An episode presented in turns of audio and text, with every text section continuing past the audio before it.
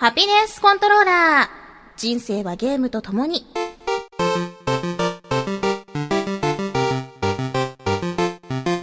この番組は FPS から美少女ゲーム、さらには洋ゲーまで、私 DJ ミスズの生きる糧となっているゲームについてご紹介。ミスズミスズ、問題です。頭につけるマイクのヘッドセットって10回言ってください。わかった。ヘッドセット、ヘッドセット、ヘッドセット、ヘッドセット、ヘッドセット、ヘッドセット、ヘッドセット、ヘッドセット、ヘッドセット、ヘッドセット。じゃあ、銃で敵の球種を一発で仕留めることをなんて言う？ナッツショット。そんなちょっと引くぐらいのゲーマーである私のお気に入りを次々にご紹介します。たまにはゲーム以外のこともお話しますが、大体が Z して。あ、そういえば私ね、関係ないけど、フグ白子めっちゃ好きなんよ。ハピネスコントローラーレベル85。皆さん、こんにちは。なかなかレベルが最近上がりませんね。やっぱりこう、レベルが高くなってくると、経験値もね、大量に必要になってきまして、まあ一週間やそこらじゃなかなかね、こう、レベルなんて上がってくれないっていうわけでもないんですけれども、まあご無沙汰しております。いやー、大変でした。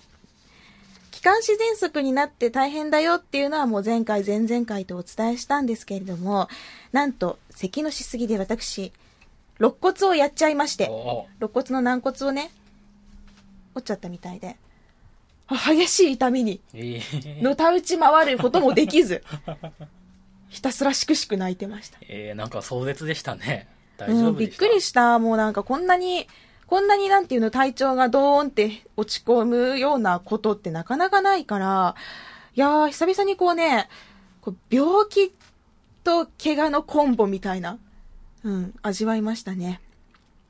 で、肋骨のね、いくら軟骨が折れたからといって私仕事休めるわけじゃないんですよ。やっぱり、ね、代わりがいない仕事をしてるので、ピットリポートとかも、高速バスの中で2時間泣きながらね、行ってましたもんね。なんかね、その乗るときに、高速バスに乗るときに、空いてる席がちょうどタイヤの上とかで、あ あ、どうしようみたいな。ああ、でもこれに乗らないと私仕事に行けないとか思って乗ったらさ、まあ揺れるわけですよ。タタイヤの上ね。こう、バウンって、こう、ボンってこう、上下に揺れるときに、うっ、うってなってね。もうその時にずっと、もうなんか涙しくしく流しながら、たまにすごい咳込みながらね、頑張っていった。で、まあ、ピットリポートの方も、あの、走れないの。痛いから。痛いから走れないし、前みたいに、何々選手って呼べないから、なんかもうすごい、こう、はあ、誰々選手みたいな、こう、すごいなんか、もう死にかけみたいな、そんな感じで、よろよろって近づくことしかできなくて、でもなんか、頑張ったよ。うん。なんかね、ピッとしてるとね、あの、パパラッチの気分がよくわかる。こうやっぱ、すごい、この選手に話聞きたいって思ったらね、すごい追いかけるのよ。今あそこにいるな、ここにいるなって。で、話しかけて、いい場所に入らないと話しかけられないから、もうそれをひたすら待つの。もうじーっと待つの。ただただ待つの。ご飯食べたいけど、お腹空いてるけど、それでも、あの人に聞かなきゃいけないから待つの。その時に、ああ、パパラッチってこんな気分なんだろうなって思いながら出待ちしてる。なんか面白かったですよ。あそんなね、痛みにも耐え抜いて、ロキソニンとかもすごい量飲んでた。1日6錠飲んでた。うん。で、それでね、頑張りつつ、まあ、今でもこう、で、息を吸、ちょ、ちょっと痛かった。息吸ったり、あとくしゃみしたりするとすごく痛いんだけど、でも、だいぶ復活しました。うん。もうね、9割方 OK だと思う。まだまだ、あのー腹筋したりとかね、そういうちょっと、ここら辺のお腹周りを、なんか動かすようなことはきついけど、でも、仕事に支障はないレベルでもう、ほぼほぼ、回復したと言ってもいいんじゃないでしょうか。いや、でもほんとね、人間、あの、結構肋骨脆いらしいので。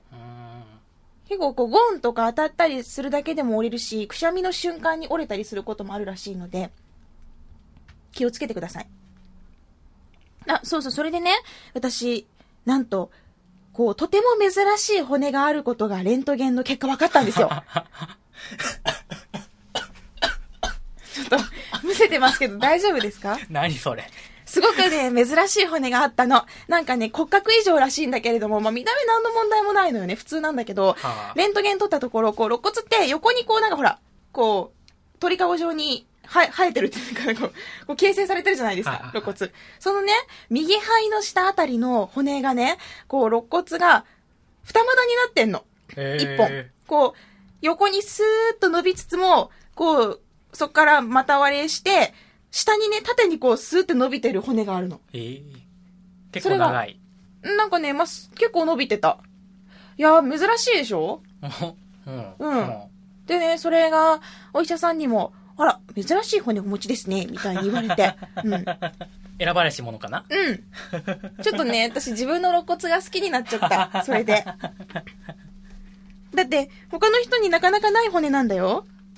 で、見た目もわかんないし、でね、なんか、うっすらしか映らないの、レントゲンに。なんでかわかんないけど。うん詳しく聞いてなくても、それより痛いから早くどうにかして、みたいな。もう肋骨のことはどうでもいいから、みたいな。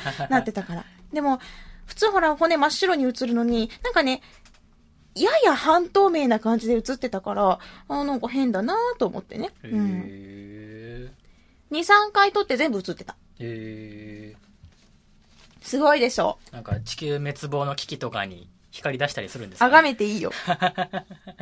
え、なんかここの骨持ってる人になんかすごい力が宿るとかないのかな？それが世界に何人かいて、みたいな。うん。実はそんなに珍しくないのかもしれないけど、わかんない。でもまあそういう人もいるってこったなって思った。私の知り合いがね、あの内臓が裏表な人がいる。裏表？へ裏表にできてる人が。え。本当にたまにいるらしいんだけどね。だから心臓が右肩の後ろの方にあるって感じ。ぐるんと裏表なんだって。左右正反対の人もいるし、なんかね、特殊よね。命狙われても死なないんだよ。ドーンって左胸打たれても、うんってなっても、残念そこは心臓じゃないみたいな血だらだら流しながら言えるんだよ。かっこよくない、それは助からんと思いますけどね。まあ、肺とか穴開くしね。そうやね。もう思わずむせちゃったよ。もえでもなんか私もその、あ、そういうの羨ましいなって、なんか心臓狙われても生きていたいから、羨ましいなって思ってたけど、まさか私にもそんな選ばれし骨がね、全然関係ない右肋骨のね、肺の下の方にあるとは思わず。え？うえまあそんな発見をしながら、あの毎日ね、ちょっとずつ回復しつつ、ゲームも楽しむという日々を送っておりました。今日はハピネスコントローラーレベル85、ゲームのお話ししていきますので、ぜひ最後までお付き合いください。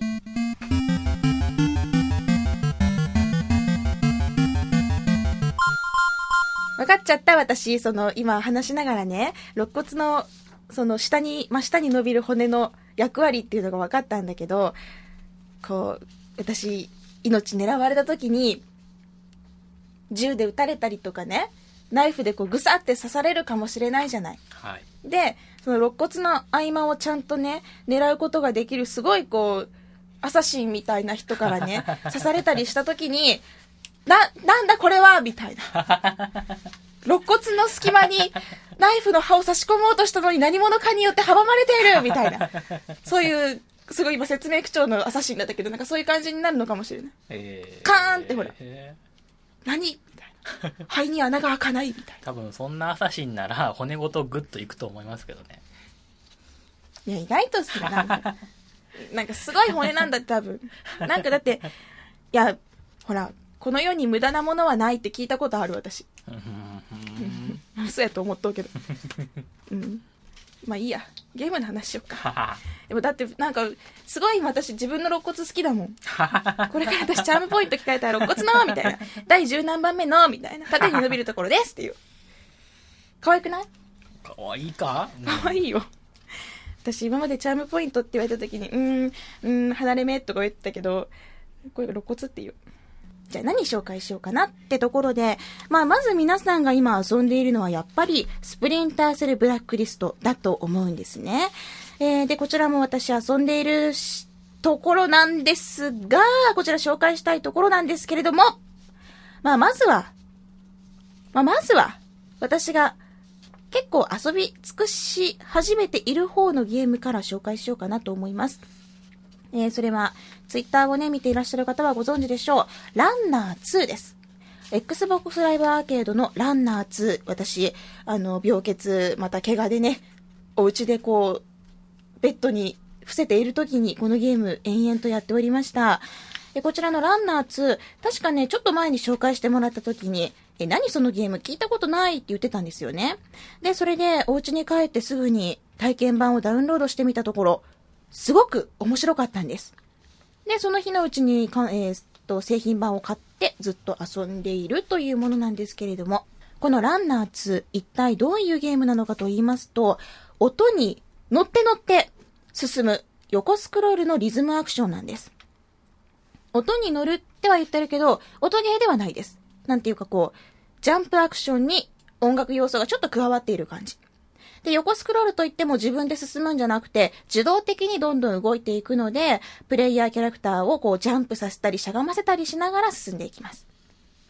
で、そのキャラクターがね、ジャンプしてコインを取るとか、しゃがんで壁を壊すとか、ブロックを弾くとか、そういう動作をすることで、その効果音でね、メロディーやリズムが出来上がっていくっていうゲームなんですよ。ポインポインポインポン、コンコンコンみたいな、そういうのがちょうどこうリズムよく配置されてて、上手に進めば上手に音楽が出来上がるっていう、すごくこう、なんていうのかな、体で感じて遊ぶことができるゲームなんですね。すごくこう、ノリのいい BGM なので、心地よくリズムをね、感じて、こう、ボタンをポンポンポンって押していける。すごくわかりやすくて楽しいゲームなんです。で、まあ最初やり始めて、うわーこれ超面白い、しかも全然難しくないとか思ってたら、なんかね、中盤ぐらいから実は、すごくタイミングがシビアなことに気づきまして。これね、楽しいだけじゃないんですよ。結構難しいです。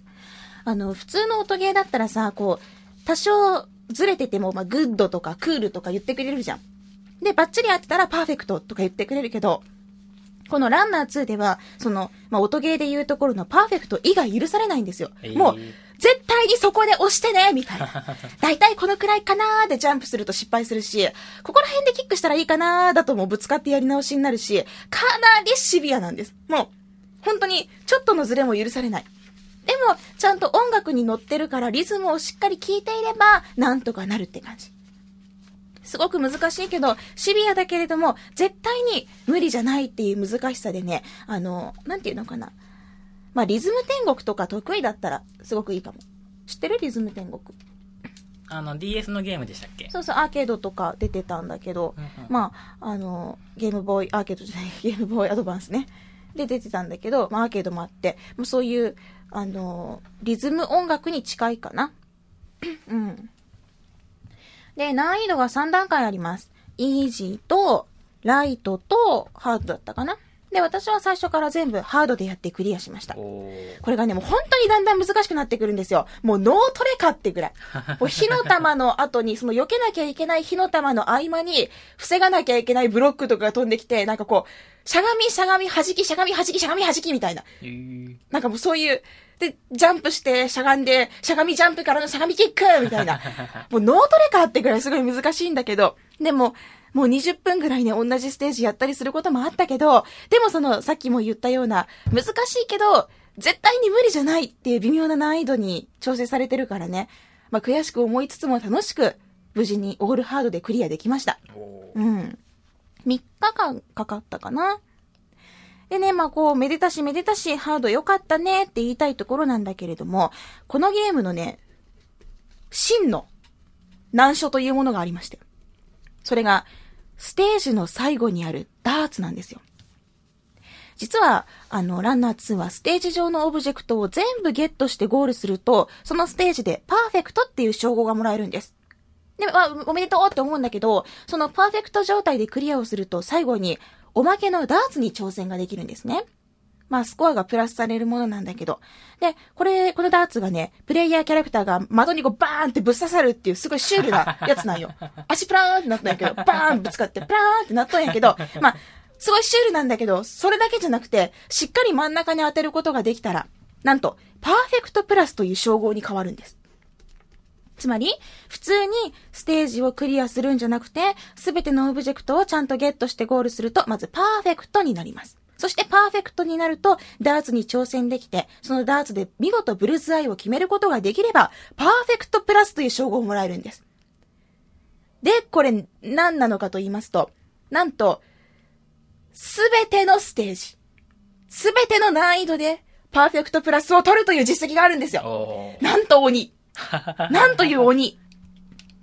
どんなにハードで頑張ってなんとかステージをクリアして、ダーツにこぎつけても、それで一度で、一度でね、ブルーズアイが決まらないことも多々ありました。はい。もう5、6回同じところを繰り返したりとかありました。辛かった。もう本当に、ギリギリのところで外した瞬間にはね、もうなんか呆然としてちょっと、なんかこう、携帯見てたもんね。こう、すごいツイッターとか見てた。もうなんかゴローンってなって、もういいやとか思って、ツイッターしてた。だっつってどうやって投げるんですか？大砲にね、主人、なんかそのプレイヤーキャラクターが入ってて、はあ、は走りながら大砲にポーンって入ってあ、、はあ、はあ。それでタイミングよくぶっ放すみたい。な。これがなかなかね、あの、慣れてくると大体一発でできるようにはなるけれども、それでもなかなか難しいんですよ、これが。モニタに、あの、ペケマークとか書いときたい。書き込んどきたい。ここで押すみたい。いや、もうほんと大変だったよ、このパーフェクトプラス。なんと私、ちゃんと、ハードで、オールハードでパーフェクトプラス取れたんですよ。おめっちゃ頑張った、本当に。もうね、何度も何度もハードやり直してさ、やっとパーフェクトプラスが取れた時、本当に嬉しくて、もうその、わ、嬉しい、やったーっていう高揚感のまま次のステージに進むから、なんか、もうやめられない止まらないがずっと続いていくんですよ。4時5時までやってた。うん。確かツイッターで、いや、5時までやってたわーって言ったら、ニンニンさんに怒られたもんね。あの、病み上がりはみたいな。させんって思って。寝ろと。そう。それはまあ、わ、分かってた。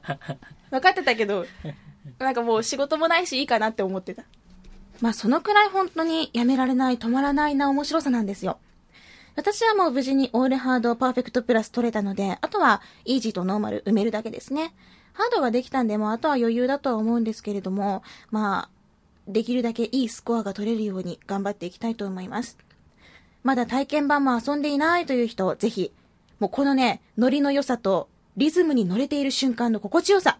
あと、本当に絶妙な難易度。もう性格悪いなって思うような。制作者絶対これ性格悪いって思うような絶妙の難易度。本当に楽しくてね、やめられなくなるんで、ぜひ、まずは体験版から落としてみてください。ランナー2です。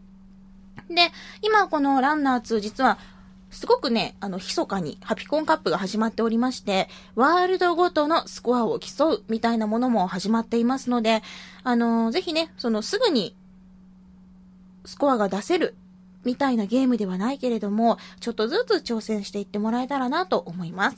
スプリンターセルブラックリストに疲れた、ちょっと、あの、暗殺しすぎたなという方は、ぜひ、ランナー2で軽やかに音楽に乗ってみられませんか？ぜひ、Xbox Live Arcade ランナー2チェックしてください。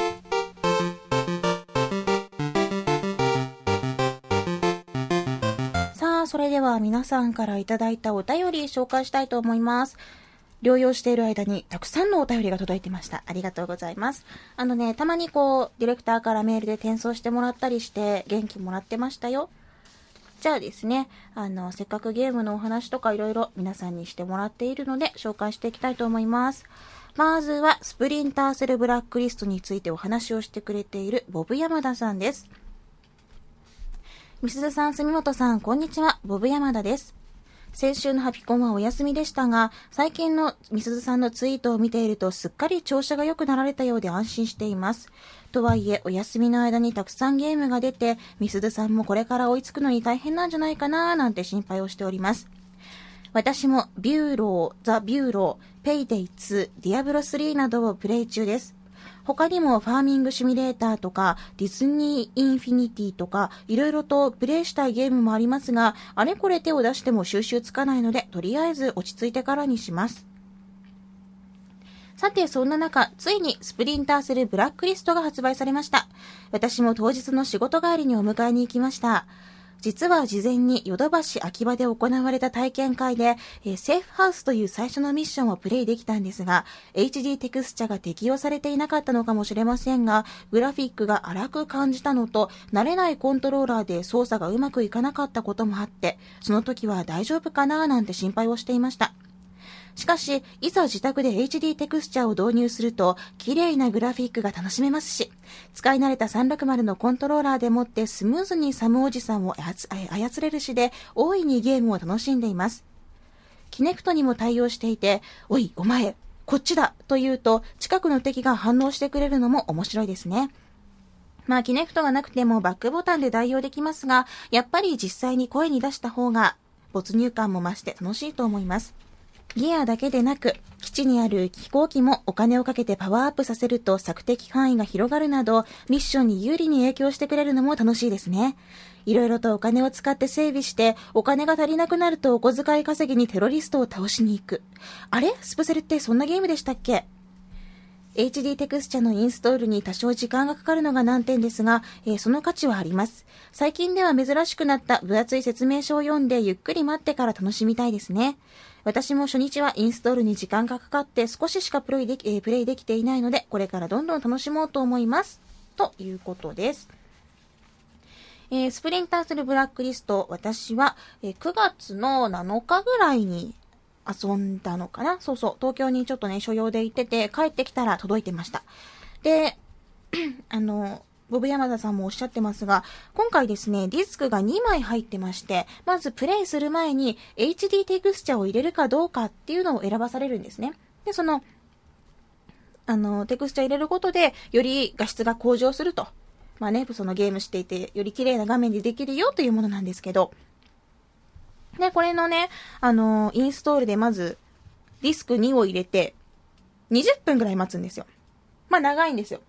今からやるぞーって思って、よっしゃーってポチッと押して、ディスクバーン入れて、そしたらまずディスク2を入れてくださいって言われるよ。おうってなって、は あ、そうかってなってね。で、まあ入れると20分待つんよ。で、初日それで寝たんよ。スコーンって寝てしまってね。で、まあ、次の日にじゃあ、いよいよやるかって思って、今度こそって言ってスイッチオンってして、で、私、あの、しっかりこう、プレイングスタイル私の、ゴローンって寝転がって、うつ伏せになって枕をこう、胸の下にガーンって入れて、よし、もうこれでいつでも遊べるってした後に、ディスク1を入れてくださいって言って、あーってなって、あーって言って、それでちょっとね、なんか、ツイッターしちゃったんや。ゴローンってなって。なんか、なんかね、その、療養中になんていうのかな、こう、ゲームに対するモチベーションみたいなのが変に下がったみたいで、なんかそういうところで泣いてしまうようになってしまってね、そのなんかディスク1を入れてくださいで、なんか、はーってなって、ツイッターしてて、で、まあちょっと遊んですぐ寝てしまってみたいな。まあちゃんと遊び始めたのは3日目からでしたね。あと、ボブ山田さんがおっしゃってるように、その、これまで、てかまあ前作のね、スプリンターセルコンビクションとも随分違ったメニュー画面になってて、メニュー画面っていうのかな、ミッション選択画面というか、こう移動する飛行機っていうのかなあの、それが本部になってて、で、そこで、こう、サムさんが、サムおじさんが、なんかこう、ミッションを選んだり、あと、いろんな仲間とお話をしたり、その仲間専用のミッションをやったり、あと自分のギアだったり、銃だったりをアップデートしたり、はたまたその本部自体を、飛行機自体をこう、どんどんアップグレードしていったりっていうようなスタイルになってるんですね。なんかこう、お新しいなって思って最初は結構戸惑ってしまったけど、まあ一回慣れてしまえば、うん。もうなんか一回本部のアップグレードとかしてみたら意外と、あ、楽しいなって思って受け入れられましたね。うん。そして、二つの天使と呼ばれているという説もあるミスズチンですけれども。えあの、しっかりとステルスプレイに今回もこだわっています。私。今回ね、スプリンターする、えー、ブラックリスト、ステルススタイルがゴースト、アサルト、パンサーってまあ3つがありまして、私はゴーストスタイル、もう本当に見つからない、できるだけ殺さない、まあそれも気絶させるっていう風なやり方でやってます。でね、あのー、本当いや、貴重めなんですよ、変なとこ。もうおかしいんですよ、自分でも。なんかね、ステルスプレイにこだわってて、ちょっとでも見つかりそうになるとね、こう、なんていうのかな、敵に発見されそうになると白いゲージが伸びていくんです。サムの頭の上で、こうピピピピって。で、それが、伸びきってしまうと敵に発見されてしまうの。で、私はその、伸びきっている途中ですら許せなくて、なんかもうね、敵がちょっと怪しいなとか思った時に、まあ無事にそのステルスして気絶させるのに成功しても、ああ、美しくないって思うの。だってサムだったらこんなこと絶対しないもん。サムだったら、怪しいと思わせる隙もないぐらいのレベルで倒してるもん。だから私のサムはこんなんじゃないとか思って。私のサムってね、ちょっと失礼よね。私の好きなサムはこんなんじゃないみたいな。なんかすごいこう、こだわりがありまして、サムを見てほしくないんですよ。私。もうサムは、こう、なんていうの？見られちゃいけないし、その存在は伝説であってほしいぐらいの勢いなんよ。なのになんであんなサム有名なん？有名なりすぎやろ。サムはそんなに有名になっちゃダメなの？なんかすごい、すごい奴がいるらしいぜぐらいの、なんか都市伝説みたいな生き物でいてほしいんだけどね。まあまあまあ、そこら辺は、あの、ある程度、大好きなサムのことを受け入れまして頑張ってます。いや、でもサムかっこいいななんかね、ちょっと老けた。ちょっと老けたような気がするけれども、またそれが素敵で、あー、あんなお父さんいたらいいな。いや、結婚したいな。娘のサラが羨ましい。なんかこう、夜な夜な、サムと暗殺ごっことかして、負けたい。ねえ、サム、こうやって殺したらいいの？みたいな、こう、すごい上手にやりながら、暗殺ごっこして、組み敷かれたい。まだまだ甘いな、とか言って。はぁはぁたまんないね。はい。はい。じゃあちょっと次の話に行こうか。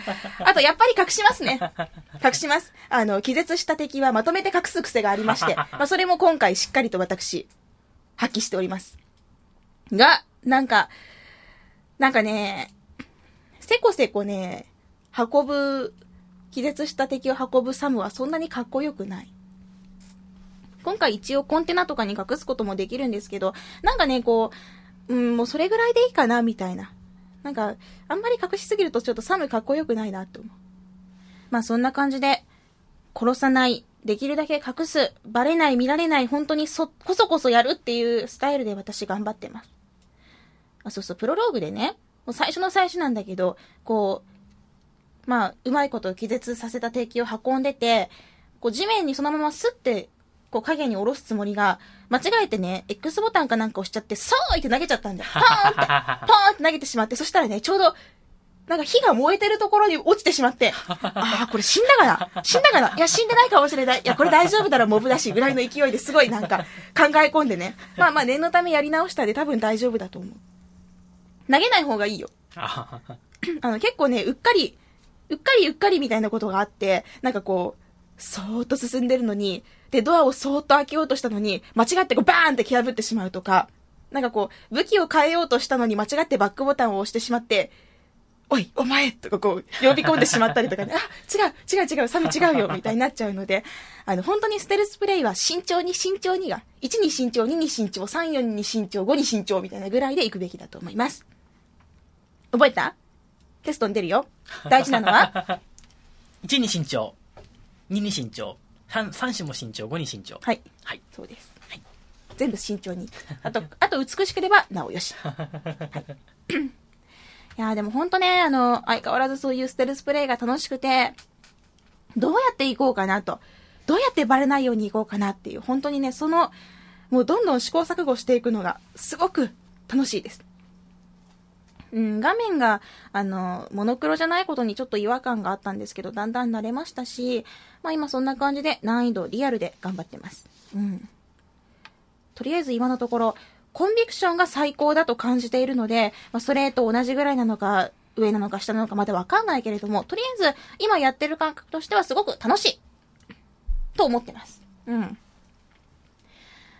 あとなんかね、ちょっと最後にね、突っ込みどころというか、ローカライズがちょっと謎な部分がありまして、こう、進んでると民間兵みたいなの出てくるんだけど、明らかにその民間兵たちって外国語でほにほにゃらら喋ってるんですよ。ほにゃほにゃほにゃほにゃ、おうほうほうみたいな感じで喋ってて、で、まあ、この人のどっちか倒したいし、ちょっと、あの、移動したいからってことでおびき寄せるために、おいとか声を出して呼ぶとね、ほやほーみたいな感じで、こうなんか、謎の言語でこっちに近寄ってきたの。で、いや、来た来た、しめしめって思ってたら、その瞬間間違って見つかってね、その時に民間兵が、あそこって言ったよ。え？え、さっきまですごいほにゃほにゃ言ってたのに、いきなりあそこって言ったみたいな。すごいびっくりしちゃって。なんかそういうちょっとローカライズが不思議なところはあるけど、本当に全然楽しいです。まあ今度ね、ちゃんとクリアして、あの、皆さんにレポートできるように頑張りますので、って言っても、これからゲームショーが重なるのでね、皆さんよりクリア遅くなると思いますが、まあ私なりのプレイで慎重に慎重に遊んでいきたいと思います。いやいや、こんな話すきっかけをね、ボブ山田さんのせいですよ、これ。こんな話してしまった。いけないいけない。ねお便りありがとうございました。さあ、では続いてのお便りは、ひさめさんです。久しぶりにメールします。ひさめです。去る8月31日、Xbox フレンズのサービス終了に伴い、ハピコンリスナー友の会の活動も自動的に活動終了となりました。フォーラムに参加されていた皆さんお疲れ様でした。Xbox One 発売に向けて新たなコミュニティサイトを構築中という噂も聞こえてきたりしています。その際はまたハピコンリスナー友の会、こちらを復活させようかと考えたりしていますので、ぜひよろしくお願いします。全然関係ないですが、配信開始になったばかりの基本プレイ無料ゲーム WSOP フルハウスプロにハマっています。8月のゴールドメンバーシップ限定無料配信ゲームフルハウスポーカーの新作です。皆さんこれを機にテキサスホールデムポーカーを始めましょう。毎年ラスベガスでは優勝、優勝賞金8億円オーバーの大会が開かれている夢のあるゲームですよ。おそれは、それはあれですか？このゲームで遊んでもお金もらえるんですか？もらえないんですか ?360 で遊んだらダメなんですか？お金欲しいです。8億円。8億円って言わんけん。8000万ぐらいでいい。もらえないんですか？ーもらえないと思いますよ。そっか。いや、しかし、Xbox フレンズ、ハピコンリスナー友の会ありましたね。えー、またぜひ、新しいコミュニティサイトができたら、私もチェックしたいと思いますので、なんかね、あの、こういうのありそうだよ、みたいなことがあったら、ぜひ情報を教えてください。ひさめさん、メールありがとうございます。それでは続いては、はじめましてのテラさんからです。こんにちは。たまたまポッドキャストを知り、そこでたまたまハピコンを見つけ、最近の楽しみとなっているものです。たまたまハピコンって見つかるんですかね？うん。嬉しいな。え、どうやって探すんだろう？趣味、ゲームとか？ゲームとかで探すと出てくるのかな？ありがとうございます。えーハピコンを聞くまでは実績なんて見向きもしなかったんですが、今では一度クリアしたトゥームレイダーをやり直しているところです。また、ハピコンは Xbox のいいソフトを知るいい機会となっているので、これからも聞き続けていきたいと思います。ということです。ありがとうございます。実績の楽しみを知る。それは、本当に360のいいところを知るというところなので、ぜひぜひこれからね、しっかりと、実績集めの方も頑張ってほしいなって思います。あの、実績ね、別に無理する必要はないんですけど、なんかちょっとね、自分がもう少し頑張ればこのプレイができるっていうその指標にすごくなるので、ゲームを自然な形でもっともっと楽しむことができるいいきっかけになるんですよね。私も別に実績コンプをするとかはほとんど狙ってなくって、でも、こう、最高難易度でクリアをするとか、そういう、ちょっと頑張ればできるかもしれないみたいなところを狙っていくのが楽しいんですよ。多分実績がなかったら、いや、めんどいから普通にノーマルでやるわってなると思うんだけれども、実績があるおかげで自分の腕を試したくなってくるっていうね、そういう本当になんか、いい挑戦状をもらってるなっていう気分になるんです。まあ最近で言うならそのランナー2の実績を埋めたいと、そのために全難易度を全パーフェクトクラスでやりたいというのを頑張ったりもしてますし、いろいろとね、360にはそういった実績も含めていいところがたくさんあるので、ぜひこれからもハピコンと、そして360とね、どんどん仲良くしていってもらえればと思います。テラさん、ありがとうございます。これからも聞いてください。それでは続いては、英吉さんからのお便りです。みすずさん、住本 D、残暑もきつい日々が続いていますが、お体大事ないですか？みすずさんに至っては、気管支炎、肋骨損傷と散々なステータス異常が続いているようで、ご自愛ください。どうも、寝不足が慢性化しているものです。愛も変わらず、箱丸ライフを満喫しているんですが、最近は悩みがあるんです。家庭持ちの方には、箱丸あるあるになりそうですが、箱丸って Z 指定ばっかじゃないですか？普段は家族の寝静まった時に遊ぶんですが、夏休みのせいで子供が常時スタンバイで遊べないんです。レフトフォーデッド2やギアーズはおっさんな自分でも夢に見るほど怖いんで、子供の起きている時間ではカミさんに怒られます。それならばと始めたマイクラでは、初めは良かったものの、3歳になる息子がへ、えー部屋の壁をおもちゃのスコップでペシペシするようになり、これまた神さんから禁止命令が出ました。ちなみにこの息子は、フォールアウト3を見た後に、トイレの水で遊ぼうとした前科があります。家族でキネクトでも始めれば、我が家での箱丸の地位も上がるんでしょうか？というお,、えーお悩みメールをいただきました。うーん、息子さんは、こう、影響されやすいタイプですね。これはね。ということは、ちょっと危ないですね。あの、Z 指定な、本当に、こう、人を相手に倒していくようなゲームはちょっと危険かなという気もするんですけれども。うーん。まあ、確かに、あのーお子様がね、小さいお子様がいるところでは、ちゃんと、なんていうのそのセロの年齢のね、区分はしっかり分けた方がいいんじゃないかなと私は思うので、息子さんの前でそういったゲームをしないというのは私は、あの、奥様にね、すごく賛成ではありますが、だからといって、英吉さんが我慢ばかりしなければいけないというのはちょっと違うと思うんですよね。なので、やはりここは、うん、まあ、夏休みが終わったということで、うん、もう、学校で疲れた、お子さんが早く寝た、その後ゆっくり遊ぶとかはできるんでしょうけど、そうだな。今多分その、もう、あなたったら、みたいなゲーム、そんなゲームばっかりしても子供に悪影響だからもう全部やめてよねみたいな、言っちゃうところまで言ってるんじゃないかなと思うんですよね。そうだな、ゲームに悪い印象を与えるのはあまり良くないですよね。うーん。そうだね、やっぱキネクトかな。うん。奥さんもやっぱり最近運動不足気になってるのよねとか思ってるかもしれないし、お子さんもね、その3歳とか本当に有り余る元気があるのを私、甥っ子見て知ってるので、まあそういうね、あの、そういう男の子が家の中で楽しく体を動かせるのもすごくいいことだと思うし、あの、リードミーズとかなんかああいうのとかってどうなんだろう。ヒネクトのゲームでこう、体を使ってね、こう、トトトトって歩いてくるこう自分のこう手をこう動かしてね、肩とかに乗せて進ませていってあげるっていうゲームがあるんですよ。これ直感で遊べるし、まあそういう本当に、もうもう簡単なんで言えばフルーツ、なんか忍者なんだっけ、名前忘れちゃったけど、あのほら、フルーツザクザク切るやつ最初の方に出た。ああいうのとかでもいいし、うん、そういう子供でも楽しく遊べて実は健全で、お前だってダイエットに役立つぜ、みたいな、そういうなんかいいところを見せてあげてほしいですね。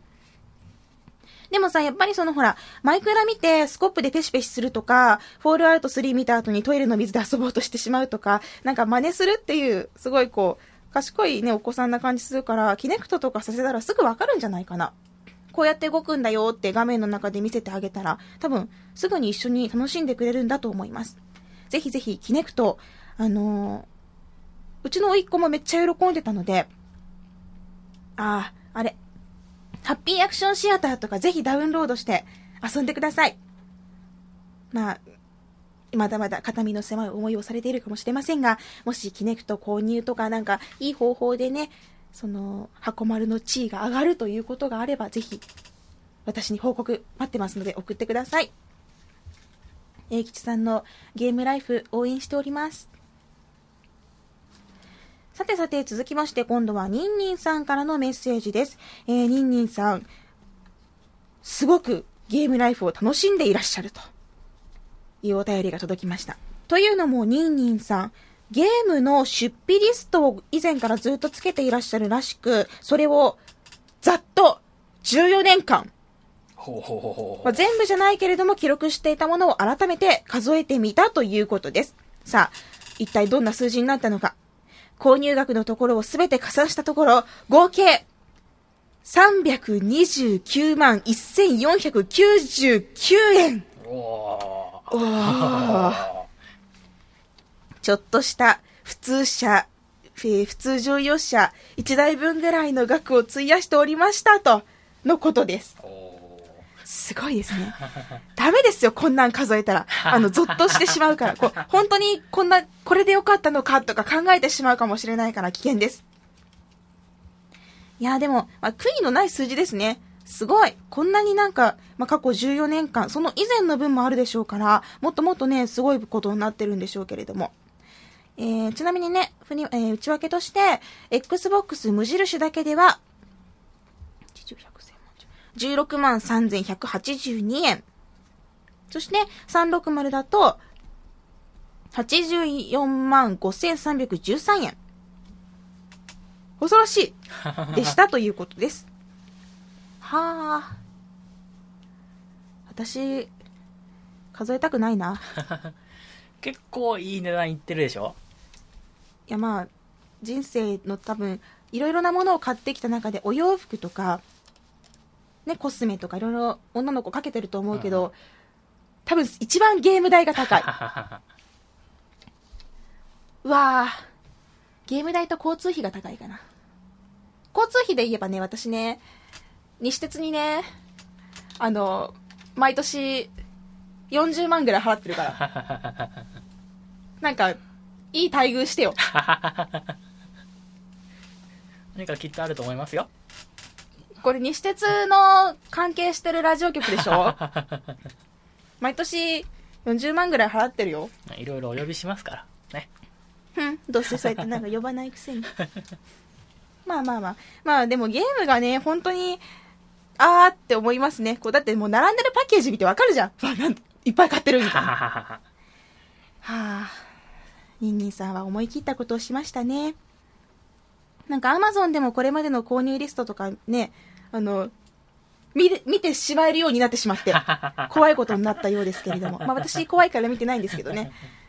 まあ私過去を、その振り返らないタイプなんで、うんこれからもどんどんゲーム買いながら突き進んでいこうかな。はあ。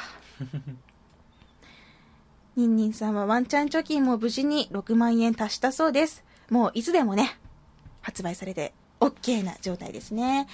えーぜひこれからも日本のゲーム業界をこうやって支えてください。そう。あなたの一本でね、ゲーム会社がまたやる気が出るわけですから。っていう感じだよね。うん。いや、ニンニンさん、今回もメッセージありがとうございます。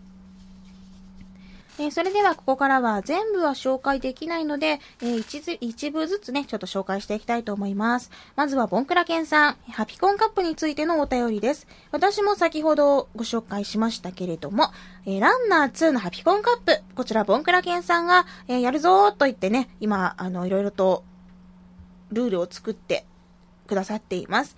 えー、まずですね、ルールは各ワールドのスコア、ステージではなくワールド単位でお願いします。このスコアをハピコンカップタグにツイートするだけです。一応僕が集計していまして、タグ上で各ワールドの1位と2位を毎週発表させてもらっています。現状、スカイキッズさんの独走状態なので、ぜひみすずさんも参加してガチゲームアプリを見せつけてください。ということです。えー、私ね、まだまだあの、実はそのイージーとが全然やり込んでないので、なんかね、スコアをまだ伸ばすところに入ってなくて、でもスカイキッズさんが独走状態と聞くとこうやらねばならぬとなりますね。えぜひ、挑戦したいという方、ランナー2ハピコンカップ、まあ、ゆるい感じでこれからやっていくので、あの、1日やそこらでスコア出せるってもんじゃないってさっきも言ったけど、まあ、結構ね、空いてる時間とかにやってもらって参加してもらえればなと思います。ボンカラケンさん、いつも集計お疲れ様です。そして、えー、イソラさん、お久しぶりですね。イソラさんは今、ダークソウルプレイ中ということです。えーこのゲーム説明すると長くなるんですけれども、くっそ難しくて、と。プレイ時間20時間で、俺は多分100回は死んでます、と。しかし、チェックポイントを見つけた時や、ボスを倒した時、達成感は本当に半端ないです。こんなに死んだり達成感が湧くゲームはファミコンのタイトル以来じゃないかって感じたりもしています。360版は輸入版しかありませんが、3月に発売されるダークソウル2は360でも日本語版が出るみたいなんで、もしよければ、みつずさんもプレイしてみてはいかがでしょうか？ということです。みんなね、なんかその、当たり前のようにさ、英語に馴染んでるよね。ね。うん。な、なんなの？なんか、あの、すごいよね。二つの言語をこう操れるって、かっこいいと思う。ダークソウル。そんなに難しいのか？えーでもなんか2だけ出て2だけやるっていうのもなんかね、こうもやっと感が残っちゃうので、ちょっとチェックしてみようかな。イソラさんぜひ、まあ、100回200回と、コンティニューしながら 頑張ってください。それじゃあ次のメッセージ最後にしようかな。えー、ワイカトーさんからのメッセージ。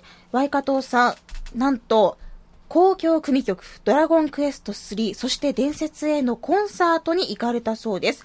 えー人生初の生ゲームミュージックライブということで、えー友達がいない僕は収容人数が1000人のコンサートホールに単身で乗り込みましたと。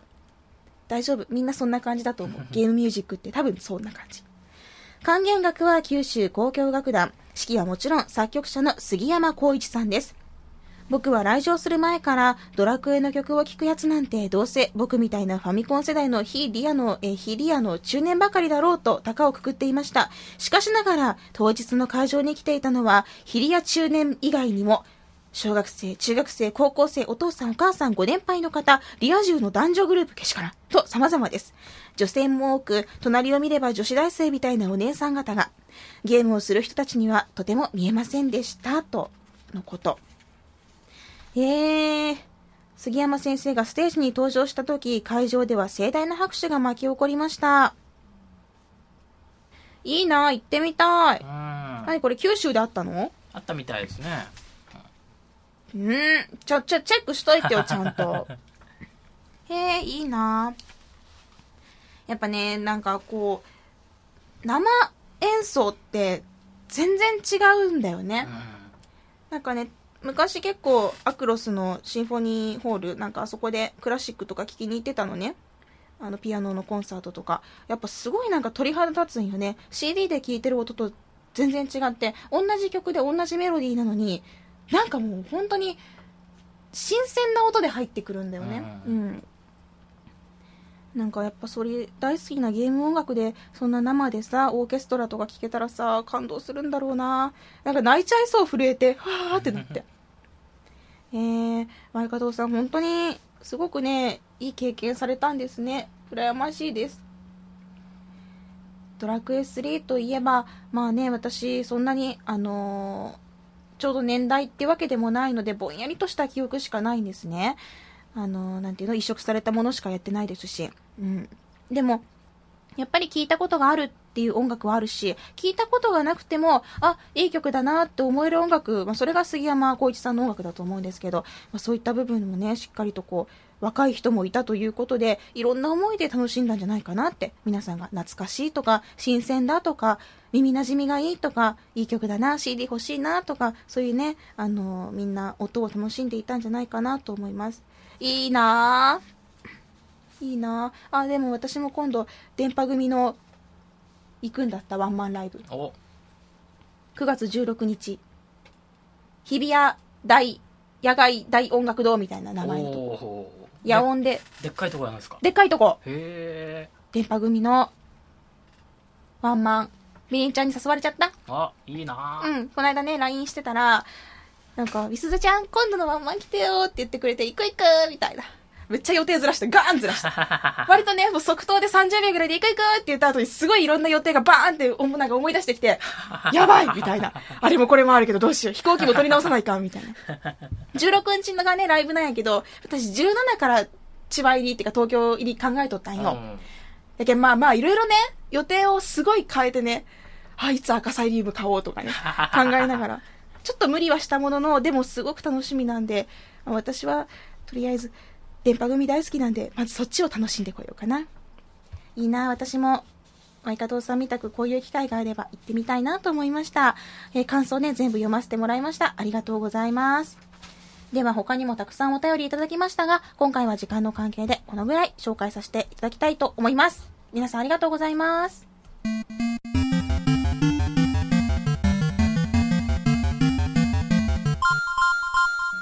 それでは皆さんからの、えー、ツイッター、ハピコンタグへの投稿紹介していきたいと思います。えーまず、スプリンターセルブラックリストについていろんなね、えー投稿がありますね。ワット JP さん、スプリンターセルは相変わらず難しいけど、ステルスゲームとしての緊張感が頭や心をキューッと締め上げる感じが癖になる。何度もトライアンドエラーしてクリアできた時の達成感と解放感も心地よい。ガジェットや飛行機のカスタマイズやアップグレードも楽しいね、と。私も同じ感想です。もう何度も何度もトライしてね、ああ、また見つかった、今度はここで見つかった、あいつの動きはこんな感じなのかって、こう、敵の行動パターンを一生懸命ね、こう考えていくのが本当に楽しくて、何度も何度もやり直すけど、もうできた瞬間が楽しくて、やっとできたのにその次に失敗してまた最初からやり直しになったりとか、まあ悔しいこともいっぱいあるけれども、やっぱり、サムっていいなーみたいなそういうところに落ち着くんですよね。スペシャル楽しいですよね。えーナビーさん、スプリンターセルブラックリストの iPhone ゲームただだよーという今紹介がありますね。あと Android 版も無料でありますよとアレクさんが紹介されています。五平さん、よーし、仕事の都合で荷物が受け取れない。スペセル BL は日曜までお預け。BL って略したら怪しいよね。サムとコステのスプセル BL、二人の愛はいつもステルス100%という頭悪いネタが降りてきた。スプセル BL。ダメだよサムの相手は私だもん。やだやだ、私、だから言ったじゃん。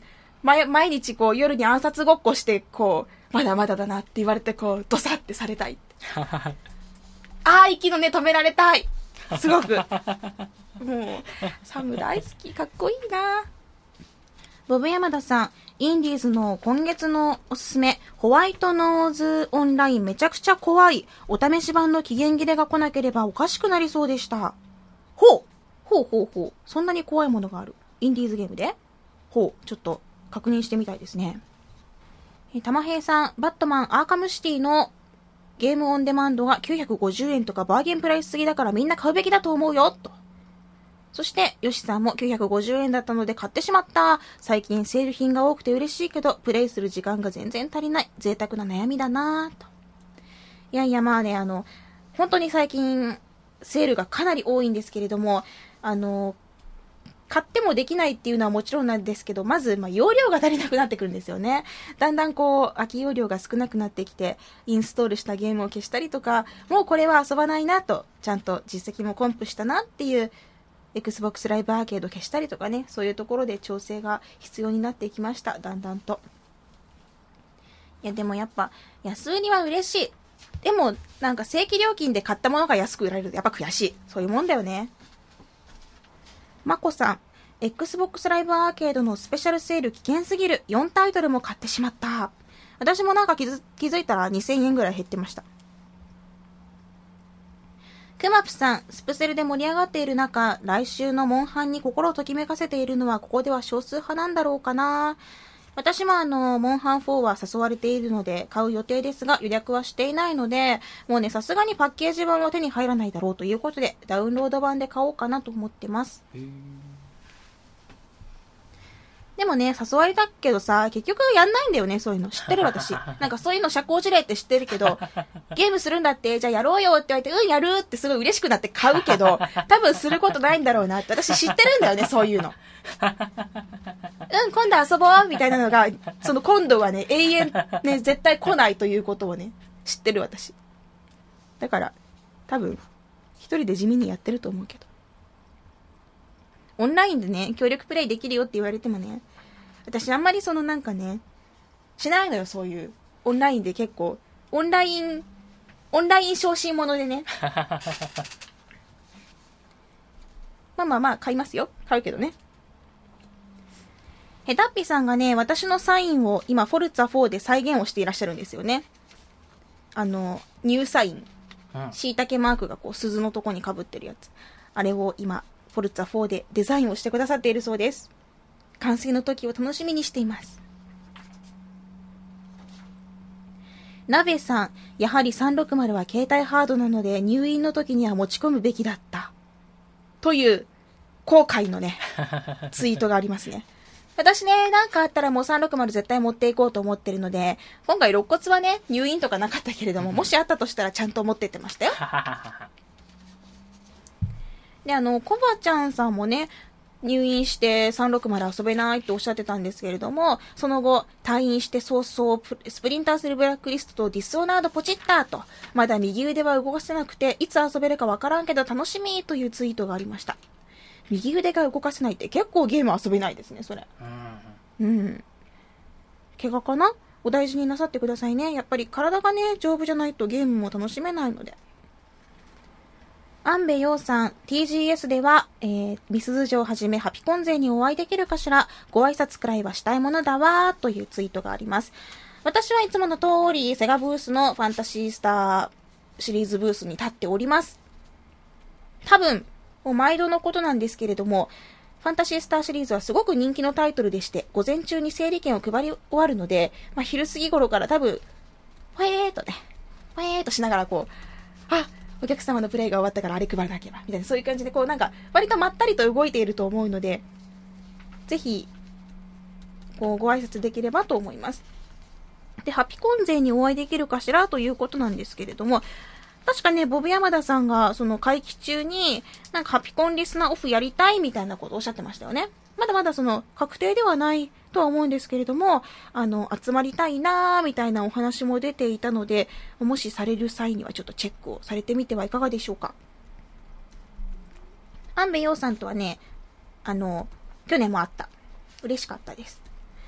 ぜひぜひ TGS、あの、いつもの通りもセガのコスチュームで立っているので、うん、なんかこう、ついでにね、マイクロソフトブースを見たついでとかに遊びに来てもらえたら嬉しいので、ぜひ来てください。あ、それでお願いしたいのが、あの、ゲームショーに来た時にね、私と一度会ったことがあるという人でも、念のためにこう、名前を言ってほしいんですよ。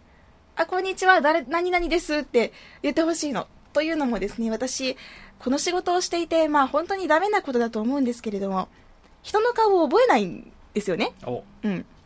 で、実はこの間も、リアル脱出ゲームに招待されていって、こう、すごく楽しくなって、ルンルンってこう、入場しようとしたらすごく知ってる人がいたの。見たことがある人が。で、その人に向かって、わー、なんか、なんかのイベントでお会いしましたよねって言ったら、まあ、前々回ぐらいのリアル脱出ゲームで私を MC として使ってくれたクライアントの人だったのよ。わー、やらかしたーって思って。わーって思ってね。もう本当にそういうやつなので、もうもう本当に失礼な話やけれども、人の顔をなかなか覚えなくてですね。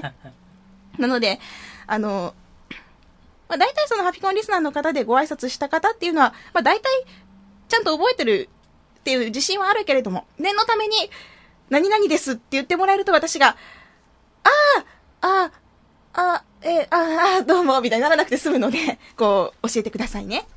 はい。すいません。本当に、本当に人の顔覚えなくてダメだよね。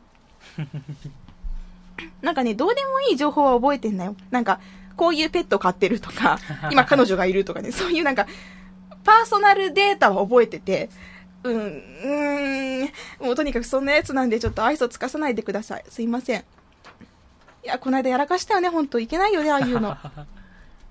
うわーって言われたもんね。うわーって言われた。ちょっとって。さあ、本当にたくさんのツイートがね、届いていまして、全部紹介することはできないんですけれども、あのー療養中とか、あとゲームでね、ちょっと疲れてしまった時とか、いつもツイッター覗いています。私もたまに投稿するので、ぜひぜひ、これからもゲームのお話とか、360のお話とか、あの、何でもいいので、ハピコンに関すること、ゲームに関すること、投稿してください。ありがとうございます。